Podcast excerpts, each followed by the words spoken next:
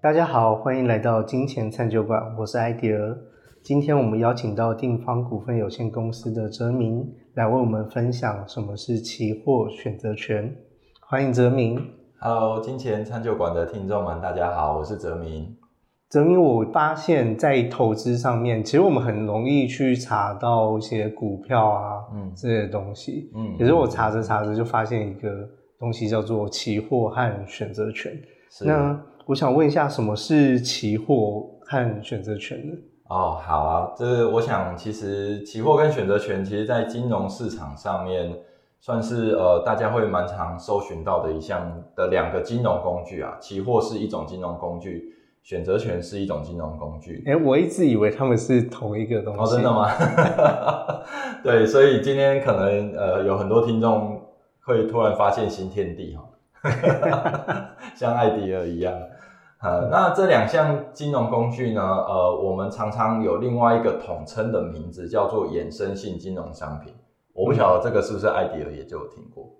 哎、没有哎、没有听过衍生性金融商品。对，OK，好，那期货跟选择权呢？为什么它叫衍生性呢？是因为呢，在我们期货跟合约，我们主要是跟另外一个我们叫做交易对手的人，我们会签订一个合约，嗯然后我们依照这一个合约上面的一个价格来互相执行，说，哎，我要用多少钱或来买或卖你的一个商品，这样子。嗯所以这些这些期货跟选择权啊，这样的金融商品，它其实是建构在我们是要交易某一项实际的现货的商品上面。好，比方说，呃，最常见的可能是什么小麦啦、玉米期货啦这一种的。嗯那我们是根据小麦跟玉米期货，再依据他们的价格来定定一个叫做期货的合约。嗯依依据这些现货啊，对不起，刚刚好像讲错，依据小麦啊、玉米这些实际上存在的商品，然后我们来签订一个合约，嗯，好，所以再衍生而出来的这个东西就叫期货。对，嗯那或者是另外一个合约，就另外一种合约形式就叫选择权，哦，原来是两种不同的合约形式。是两种不同的合约形式。嗯对，那所以我们今天可能会跟观众分享几个重要的点，叫做第一个，大概什么叫期货？对，那我们可能会告诉大家说，在生活上面有哪一些可能期货的范例。嗯，好、那选择权也是一样，到底什么叫选择权？它的运作方式大概是怎么样的？那有没有生活中常见的东西，其实是用选择权的方式，还有我们来运作的？最后，我们也会告诉大家说，像期货跟选择权，艾迪尔刚刚想要知道的，它们有哪些特性？嗯哎，这个对于我们在规划上面会不会有什么样的帮助，或者是我们规划中到底会不会用到期货跟选择权？大概今天会跟观众朋友们来分享这几个点，这样。好啊，那我们先来讲一下期货好了啦，哈。对，期货呢，期货我们顾名思义，这个期是指说，哎，未来某一个期间我们要交割某一种货物，嗯哎，所以它的名字就叫期货哦，期货这个意思其实蛮简单的。比如说，哎，今天艾迪我们两个签好一个合约，我们两个签一个合约，然后呢，我们就签约讲说，呃，未来呢，我们要用，呃，比方说现在台积电股价，我们假设大概五百块好了，对，我就跟艾迪尔签一个合约说，哎，艾迪尔，我我三个月后哈，我会领到一笔薪水。然后呢，我想要买进台积电的股票，但我又怕到时候台积电价格就这样一路涨上去，我就没有办法用五百块买到了，嗯所以我就跟艾迪尔签一个合约，说，艾迪尔，我跟你签约，我保证三个月后的今天，我一定用五百块跟你买台积电的股票嗯，，OK？那我是不是会锁定我的价格了，对不对？对，嘿，那这个时候呢，三个月后，当台积电变成股价变六百的时候，我一样可以用五百块跟艾迪尔买股票就好。那变四百五的时候也是用我一样要用五百块跟你买。对，所以这个就是期货的合约，因为今天这个合约就是双方议定好一个价格，我们就必须要用这个价格来，诶、履行双方的权利跟义务。嗯，对，这个是期货的一个一个我们讲说最简单的一个举例了。期货除了刚刚讲的我们这种金融商品的买卖之外啊，生活上面我们其实最常遇到的一个期货的一个范例叫什么？其实大家有可能或多或少听过，就是预售屋。嗯我举例来说好，我们当去看一个房子，它可能都还没有盖，然后这个盖之前，建商会做这个模拟图嘛，哈，对，然后我们进去看完，觉得哇，这个房子真棒，以后会盖成这样子，所以呢，哎，我们决定下，我们决定跟建商买这个房子，这时候我们就会先签好一个红单哦，我们讲红单，然后就是预售这样子，那是不是我们跟建商谈价格？我们可能跟他谈好说，哎，我们就是未来用一平二十万的价格嗯。来交易这个房子这样子。OK，那所以今天如果这个预售屋三年后盖好的时候，如果价格已经市价涨到一平二十五万的时候，建商一样要用一平二十五万卖给我们，所以我们一样可以用一平二十万买到这个房子。但反过来说也是一样的，如果今天哎三年后刚好房市不景气啊，跌到价格剩下一平十五万的时候，那很抱歉，我们一样要用二十万一平二十万的价格来买卖这个房子。嗯嗯嗯，所以你我们可以观众朋友，我们可以想想看哈、就是这样的期货价格对于交易双方而言有什么样的好处？价格是固定的。价格是确定的，虽然后面价格会有所涨跌，嗯，但事实上我就可以先确定我的售价是多少。对，所以以以这个建商来说，他当时评估一平二十万，可能他是考量了什么？哎，考量了它的建筑成本啊，这个工人的成本啊，土地成本这些里里扣扣，还有它的融资成本之后，他认为一平二十万可能可以符合他所需要的净利率。嗯。所以他觉得，哎，一瓶二十万卖出去，OK，我有赚，后面市场价格涨上去就不是我的，没关系，嗯，对，至少不会卖到一瓶十五万，嘿，那对买的人也是一样，对买房子的人也是一样，哎，我经过我这样估算说，哦，我的薪水加上这样的贷款，我准备了头期款之后，OK，我这样子的价格一瓶二十万，我是可以负担得起的。嗯我就不用担心到时候变一瓶二十五万，我反而是买不起的。对，所以期货确实它一开始的一个设计上，就是会希望可以透过这样的一个方式，来让交易双方都确定好它的价格。嗯对，所以像这种期货权证，我们刚刚讲，它最一开始都是衍生自像这些农产品，农夫最怕这个丰收也担心，欠收也担心，你知道吗？嗯欠收就做了买不到，可是价格很高啊。丰收的话，啊，对啊，是丰收没有错，结果市场价格烂成一片。嗯对，所以这些期货是最开始就会是源自于有这样子的一个需求而产生的。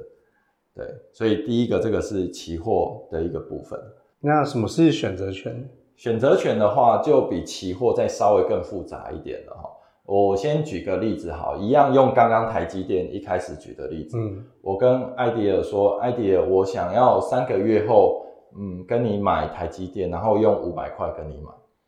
对，那可是我是不是会担心说，那万一到时候台积电不到五百块的时候，我是不是要用高价跟你跟艾迪尔买，对不对？对，对，比如说台积电真的变四百五啊，我还是要用五百买啊。好，所以我就这个选择权就在衍生出稍微更复杂一点的交易形式，就是说，OK，好，那这样好不好？艾迪尔，我我跟你打个交道啊，我先付你二十块钱，那到时候呢，我可以用五百块跟你买台积电，但不买也可以，这是我的权利，这样好不好？好，那假设艾迪尔说好，我先收你二十块钱，嘿，然后呢，到时候就看台积电股价怎么样。嗯 OK，好，所以三个月之后，三个月之后，如果今天台积电的股价涨到六百块，我会不会执行我的权利去跟艾迪尔买这个五百块台积电股票？会，会，没有错。但是我要拿五百块给艾迪尔哦，嗯，但我真正的成本是多少？五百二十块，还有前面给艾迪尔的二十块，对，所以我的成本是五百二十块。嗯 OK，好，那但是如果今天台积电的股价是跌到四百块呢，我会不会去跟艾迪尔执行这个价格？不会，不会啊，因为我市场买得到四百的，我干嘛用五百跟艾迪尔买，对不对、o k 所以我就不会执行这个权利。嗯 OK，然后所以我就去市场上买一个四百块台积电，但我的真正成本还是多少？四百二十，四百二，我那个二十块一定一开始就付给艾迪尔了。嗯，因为艾迪尔去承担了这个过程里面台积电股价可能会下跌的风险。嗯对，所以我必须要付一个东西去弥补它可能必须要承担有一边对他不利的风险。嗯 OK，所以在这个选择权的合约里面，我是不是买到这个权利？对，所以我就是这个选择权的买方，艾迪尔就是这个选择权的卖方。嗯，你是卖这个权利给我，所以今天有权利的人啊，是不是到时候我可以做任何的选择？对，所以我们举一个更极端的状况好了，如果今天台积电不是跌到四百块，而是跌到剩四十块，嗯，台积电两千零八年的时候股价四十块最低的时候，如果跌到四十块的时候，这个我可以用多少钱跟艾迪尔买股票？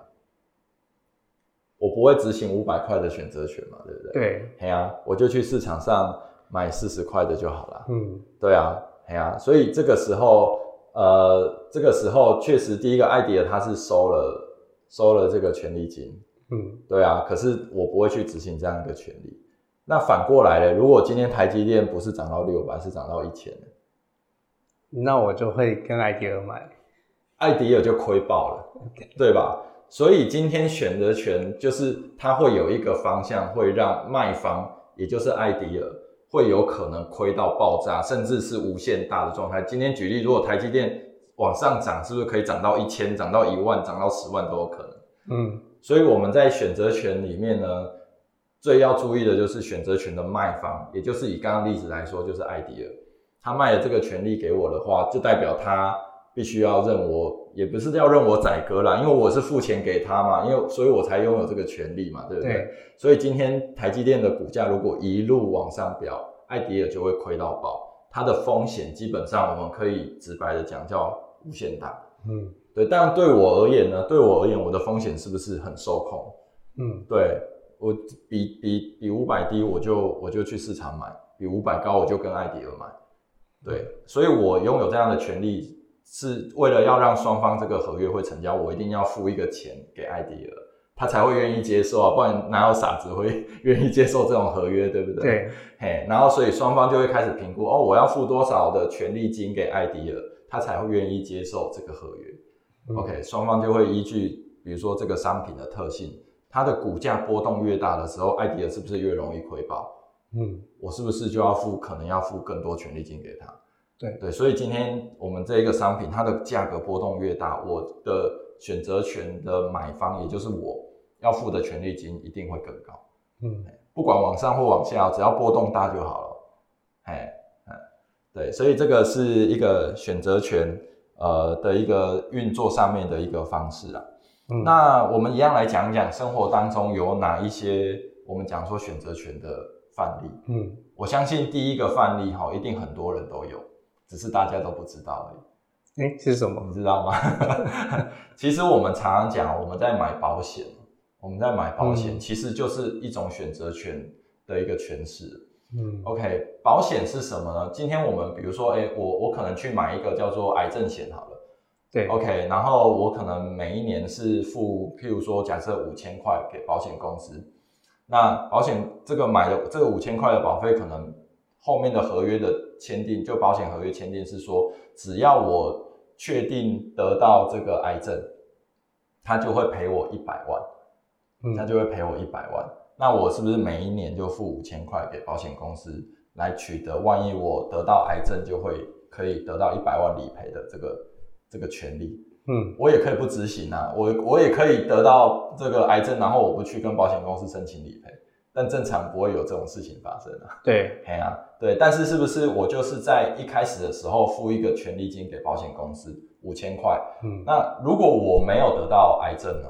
我可以跟保险公司把这五千块要回来好像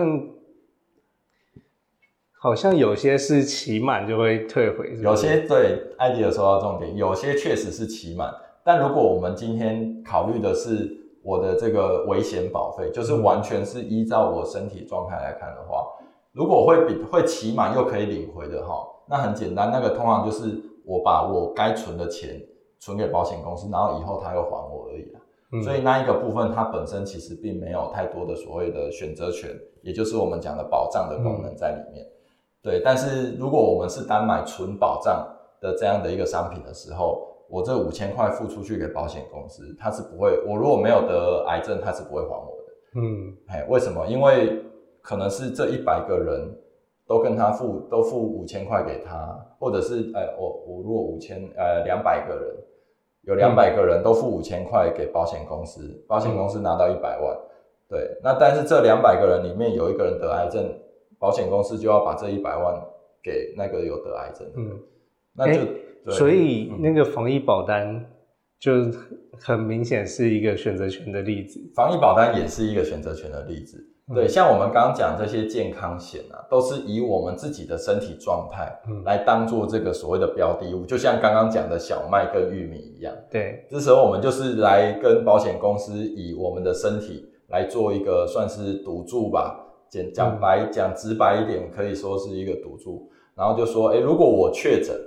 如果我确诊，那保险公司就要赔我多少钱？如果我没有确诊，我一开始交出去的保费，保险公司也不会退给我。嗯对，那所以说，到底一开始要缴的保费，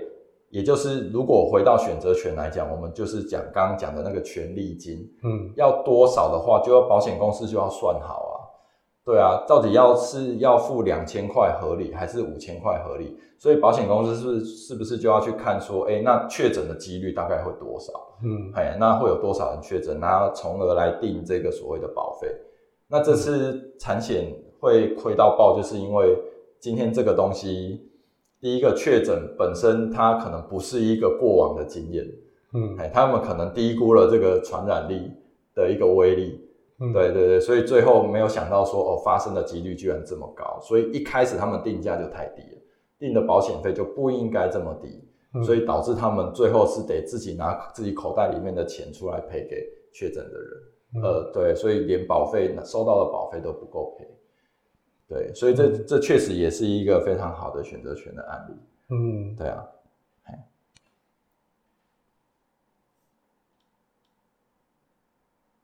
那我们是不是还有一些比较生活化的例子，像是嗯买手机？哦，OK，对，买手机其实也是一个非常好的例子哈。那呃，我我举我我们先举说，最近 iPhone 十四要准备上市嘛，对不对？对，OK OK 好，所以应该蛮多人可能会想说，哎，我跟这个保险公司不是保险公司，对不起，跟电信公司，嗯我我们来签个合约好了。对，好，我们先签个合约，什么合约呢？我假设这个 iPhone 十四是五万块，嗯我可能跟这个中华电信说，哎，我先我我想要跟你这个预定 iPhone，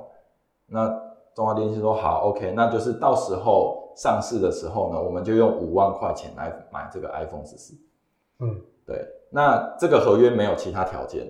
所以到时候如果三个月后 iPhone 十四上市的时候，如果今天 iPhone 发现说，哎，定价是一只只要四万块的话，我还是要用五万块。我们还是得要用五万块跟中华电信买这个合约哦，嗯买买这只手机哦。对，嗯那反过来也是一样，如果到时候哇，iPhone 非常抢手啊，市价已经涨到六万块，所以所以我们可以做什么？我们就会用，我们就跟拿五万块跟中华电信买来这只手机，嗯然后看是要留着自己用，还是说我们要再转卖，再赚那一万块的价差。嗯对，但总之这个这个部分就会让我们赚到这个钱。对，对对，那如果说是选择权的话呢，就可能是在刚刚那个合约里面再加一个条件。刚刚那个条件可能就会是说啊，我要跟中华电信买这个 iPhone，嗯那我先付一个定金三千块，好吧好？好，我先付一个定金三千块，那到时候让我可以用五万块钱去买 iPhone。嗯对，那但是这个定金不能退哦，等于说因因为一般我们讲的定金可能是它有包含在售价里的，就是到时候我只要给中华电信四万七嗯啊，好了，所以所以其实也可以啊，我们就假设说我这个付定金三千块给中华电信，然后到时候呢，是不是五万块的这个我要去买 iPhone，对不对？对，哎，所以我再付他多少钱？我再付他付他四万七就好了。嗯对，所以有点像我用三千块钱的权利金买到我可以用四万七千块买到一只 iPhone 的权利。嗯对，好，那到时候很简单，如果到时候啊市场上啊一只 iPhone 价格跌到剩四万块，艾迪尔你会用四万七去跟中华电信买手机吗？不会，不会嘛，因为就算就算扣掉我一开始我违约，我这三千块就不要送你了。我还是赚了。你还是市场上买还是比较划算，嗯因为你市场上买你是买一只四万块加上你那个预购预购的定金三千，对你的成本还是四万三，所以你不会去买一个四万七的手机。嗯对，所以这个就会是一个比较像是选择权的一个范例。嗯对，所以可以看看说，诶，跟我们跟这个交易的对手签订什么样的形式，然后来决定说，诶，它到底可能比较像期货或比较像选择权的这样的一个设计。哦，所以诶，那我想要问泽明，就是对期货和选择权的特性有哪一些？特性哈，对，好，我们刚刚讲到的几个范例啊，大家有没有发现一件事情？就是说我比如说像刚刚台积电的这个，像刚刚台积电或者是这个的有一个范例里面，我是不是一开始就跟艾迪，我有没有拿出什么钱跟艾迪尔说，哎，我一定会保证用五百块跟你买台积电的股票？没有，没有，我们就只是签约而已嘛。嗯对，但是实物上在运作上比较像是双方都要拿出一些保证金来，嗯避免说有一方到时候赖账。嘿，所以我们通常会拿出一个保证金。所以比方说，OK，我们如果要签订这个期货的契约的时候，我们彼此要拿出二十趴的保证金。所以假设当时台积电是五百块，我们就要一人先压一百块在中间。嘿，啊，到时候呢，到时候呢，如果有谁不交割，我们就从这一百块里面先扣钱。嗯然后这中间如果台积电，比如说台积电拼命涨，拼命涨，这个时候我是可以买的嘛？艾迪尔是要卖股票给我的嘛？对，他已经一直亏爆了，他就要补权利金，嗯嘿，因为避免他绕跑，避免到时候艾迪尔不跟我交，不不不把不用，呃，避免到时候艾迪尔不用五百块卖台积电股票给我，嗯他就要一直补权利金。但不论如何，我是不是不用拿五百块出来买台积电股票？对，对，所以这个就会来到一个期货还有选择权，他们最明显的一个特性叫做杠杆。嗯也就是说，我只要拿一百块钱出来，我就可以拥有一张类似有一张台积电五百块台积电的股票，嗯然后呢，我已经开始承受五百块钱台积电的这个价格波动了。嗯虽然我只有一百块，所以这个时候的杠杆我们讲叫做几倍，就是五百除以一百，这时候我杠杆就是五倍。嗯所以举例来说，台积电今天如果从五百块涨到五百二十块，是不是它涨二十块而已？所以对台积电来说，这个五百涨到五百二，它是不是涨幅是四个 percent？对，可是我杠杆五倍的话，它就会把我的这个四个 percent 放大五倍，变成二十趴，二十个 percent。所以我拿一百块出来，结果台积电涨二十块，我是不是感觉我赚了二十二十趴，二十个 percent？对，所以第一个期货它本身就有一个这样的杠杆的特特性，嗯所以选择权也一样。如果我刚刚那个例子，我付二十块钱跟艾迪尔说，我可以用五百块跟你买台积电的股票，我是不是一开始只掏二十块而已？对，对，是艾迪尔要准备比较多保证金，因为今天台积电涨到一千，他不会来跟我履行合约，他一定会绕跑，所以这中间我就要一直跟他说，哎、艾迪尔不行哦，你要补保证金，你要把保证金放进来。对，嗯。但一样的保证金不会去补到五百块、六百块这样的一个台积电的完整的价格，所以艾迪尔本身也有杠杆，那我的杠杆就更高了，我只付二十块钱而已。对，嗯。然后我可以有一个台积电五百块的一个股票的波动，对对对，所以选择权本身它的杠杆，买方啊，对于买这个权利的人来说，它的杠杆就更高。嗯对，所以我们讲杠杆很高，这是第一个特性。对，那我们会讲特性，是因为它有好有坏啊。它并不是我如果跌的时候爆炸的时候，我也会跌很多。嗯对，对我来说影响也是很大。它就是把它放大而已。所以杠杆本身它是中性的，嗯哎，没有说好跟坏这样子。那如果是有杠杆的情况之下，就会来到它接着的第二个特性，叫做它交易成本很低。嗯哎，举例来说，如果我现在要直接去买一个五百块台积电股票，我可能就要买呃，比如说一次要买一张一千股，好，所以就五十万了。然后呢，艾迪尔知道我们的证交税，还有这个证券交证交税啦，还有交易手续费大概要多少吗？你不知道哎，不晓得哈。我们大概评估起来，如果是交易手续费的话，大概是千分之一点四二五。嗯。哎，对，所以你这样子评估下来，呃，还有如果我要把台积电卖掉，还有这个千分之三的这个证交税、证券交易税，嗯，对，那所以这样整个评估下来买卖的话，如果我买一个五百块的台积电买进又卖出的话，我大概整个交易成本，因为那个交易手续费通常现在券商也都会折扣了，我们大概会去落在千分之五左右，千分之五左右，所以我们这样算下来哈。这样算下来，我买一个台积电，假设五五十买一张五十万的话，五十万的话，我们这样的交易成本大概是两千五百块。嗯，哎，千分之五嘛，千分之五。那如果我们是用台积电的期货或选择权的话，以现在台湾在上市的这个整个哎上市的这个合约规格来讲，它一次是买一口期货会要买两张台积电。嗯，所以它等于是它的规模是一百万，啊，一百万的台积电，可是这个交易的成本呢是非常低的，通常只有几十块而已，跟刚刚的两千五百块比起来是差异非常大。嗯，对，然后选择权也是一样，它的选择权一口大概也都是在十几十块钱的这样的手续费跟这个所谓的交易税。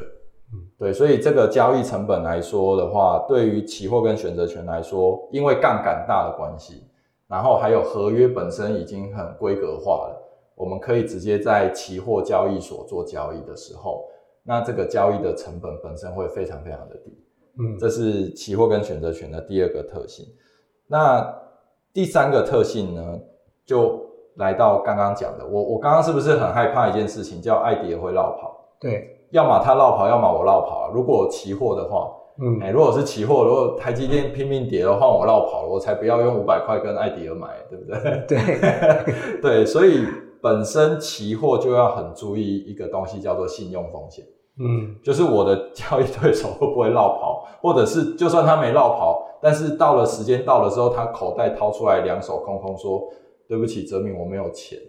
我没有办法卖你五百块的台积电，因为我根本没有台积电股票。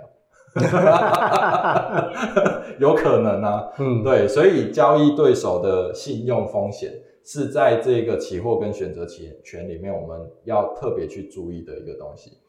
那我们刚刚讲，现在很多这样的一个期货跟选择权合约，它本身就直接在交易所上市，就可以非常大幅度的降低这个所谓交易对手的信用风险。嗯，因为我们在这些交易所买。或卖这些合约、期货跟选择权的合约的时候，我们的交易对手都是这个期货交易所。嗯，我们的交易对手都是他，所以我不知道我跟谁买，我不知道有谁卖了一个期货合约出来，我不知道。但总之我知道有一个人卖了。但是呢，今天一旦双方有谁违约，都由这个期货交易所来控管。所以当艾迪尔快要撑不住，快要亏爆的时候，交易所就会来跟艾迪尔说：“你要补保证金，不然你会落跑。”就是这些事情都由交易所来帮我们 handle 好了，都处理好了，就不用担心。对，所以说如果真的啦，真的未来听众们有一天你有要交货交易到期货选择权，一务必要注意是否是不是有这样的一个期货交易所当一个中介的机构，嗯，这个才能大幅降低我们的信用风险。所以，我们以前会常常听到很多什么地下期货，有没有？地下期货就是这么恐怖。地下期货就是我的交易对手，我我也不知道，我也不认识他，他就是一个一般人，或者是他因为是地下的嘛，可能是什么主头啦，好，嘿，这种的。那你跟他对赌有什么好处？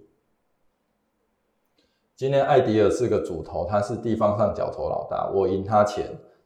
他绕跑的时候，我敢去跟他要。好像不敢。对啊，但是如果是我输嘞，我敢赖账吗？也不，我也不敢。这就是这种东西，就是这种期货合约，这种像类似这种合约里面，真的要通常大家一般是忽略的，主要是因为像现在一般我们在讲的这个合约，都是在所谓的正规的正派的交易所上市的合约，就不会有刚刚那一种情境发生。可是，如果我们就要私底下去玩那种所谓地下期货或这种的话，其实是真的让自己本身暴露在一个很高的风险当中。就是今天赢了，我要担心；我输也要担心。我今天跟艾迪尔签好合约，说我五百块跟你买台积电，今天台积电涨到一千的时候，我开心不起来。嗯，因为我不知道他会不会绕跑，对，或者是我根本就他绕跑，我也不敢跟他讨钱，嗯，啊，跌了，当然我们就是跌到跌到剩一百块，我当然也不开心，因为就等着被敲门，讨债集团就会来找我们，所以这个真的是要非常非常注意的事情，所以在这个期货跟选择权来讲，他们有主要的这几个特性，就是啊，我们刚刚讲到杠杆，它会放大我们的亏损或获利的比例。嗯，然后再来，因为杠杆的特性来讲，它就是可以用少少的钱去交易一个很大的标的物，好，那所以他们本身交易成本来说是相当低的。嗯，对。然后第三个特性就是我们必须要去注意我们的交易对手的信用风险，好，会不会他就这个跑路了这样子？OK，那这个是他们三这个期货跟选择权他们共通的三个这个特性。那选择权还有第四个特性，就是我们刚刚有提到的，如果你今天是选择权的卖方，你本身的风险是无限大，但是对买方而言，我因为付了一个权利金，我最坏的状况就是损失掉我的权利金嗯，所以呢，在选择权还有一个特性叫做买方风险有限，卖方风险无穷。嗯。对，所以今天如果要做选择权，尤其是要做卖方的话，第一个你一定要缴比较多的保证金，这是一定的，保这个交易所都怕你跑了。但是即便你缴了很多保证金，突然有一天爆炸的时候，你连那个保证金都不够赔，你可能还要再贴钱进去。嗯，对，呃，我们讲一个最血淋淋的例子好了，在我有点忘记是二零一八还是一九年的二月。哦，那那一天呢，发生什么事情呢？就是那一天呢，在台股的这个选择权里面发生了一个怪事。什么怪事呢？就是今天不管是涨的还是跌的权利啊，就是我可以买的权利或卖的权利，那一天那个权利金全部通通涨停板。为什么会涨停板？就是大家市场上有一点开始预期说，哦。这个未来市场的价格波动会变很大，跟原来的情况已经完全不同了。嗯，所以就开始市场价格就开始波动，然后市场价格开始波动的时候呢，就开始发生一些事情，开始有人补缴不出权利金了。好，那可是这个时候发又又更惨的，叫做补缴不出权利金的时候，交易所会做什么事情？帮你反向直接嘎平，我就不管你了，我就直接帮你嘎平。所以价格就一路往对所有卖权不利的方向一直跑过去，嗯，哎，对，所以这个这个就是我们讲的，就很像雪崩一样，就一个一个一开始小小的，后来整个滚雪球啪啪啪变成很大，造成那一天真的是很多人都死得很惨。对我我的印象，有人好像喜欢做选择权卖方，哎，真的很多人喜欢做选择权卖方，因为他会觉得我每个月都好像在收利息。嗯，好像哎，每个月都在收权利金，当包租公一样，对。但是他只要遇到一次这个，他是连骨头都吐出来的。那时候应该是有一个案例，他放了六百万的保证金啊，放在这个这个和这个户头里面，要做这个选择权的卖方。他想说，我每个月就卖一些选择权啊，然后就是收一点权利金，就当做存钱利息这样。就遇到那一个的时候，他最后是要贴五千万，他根本拿不出来。嗯，对。他的杠杆倍数已经被弄到太高，最后就是要贴五千万，所以那一切那一次的事情，后来很多人去组织就会了。嗯，对，有人就说我我我我是要贴钱的，我是来不及钱放进去，然后券商就帮我把我的部位嘎平了，害我赔钱，就是会有类似像这样子的事情，他们都在吵了。但是总之总之是一个非常惨烈的一个教训，所以我们刚刚讲说，如果你要当选择权的卖方。你要卖出这个权利，真的真的是要做好你的风险上面的控管。嗯，对啊。那如果回到刚刚保险的例子来讲，我们所有的保险公司都是选择权的卖方，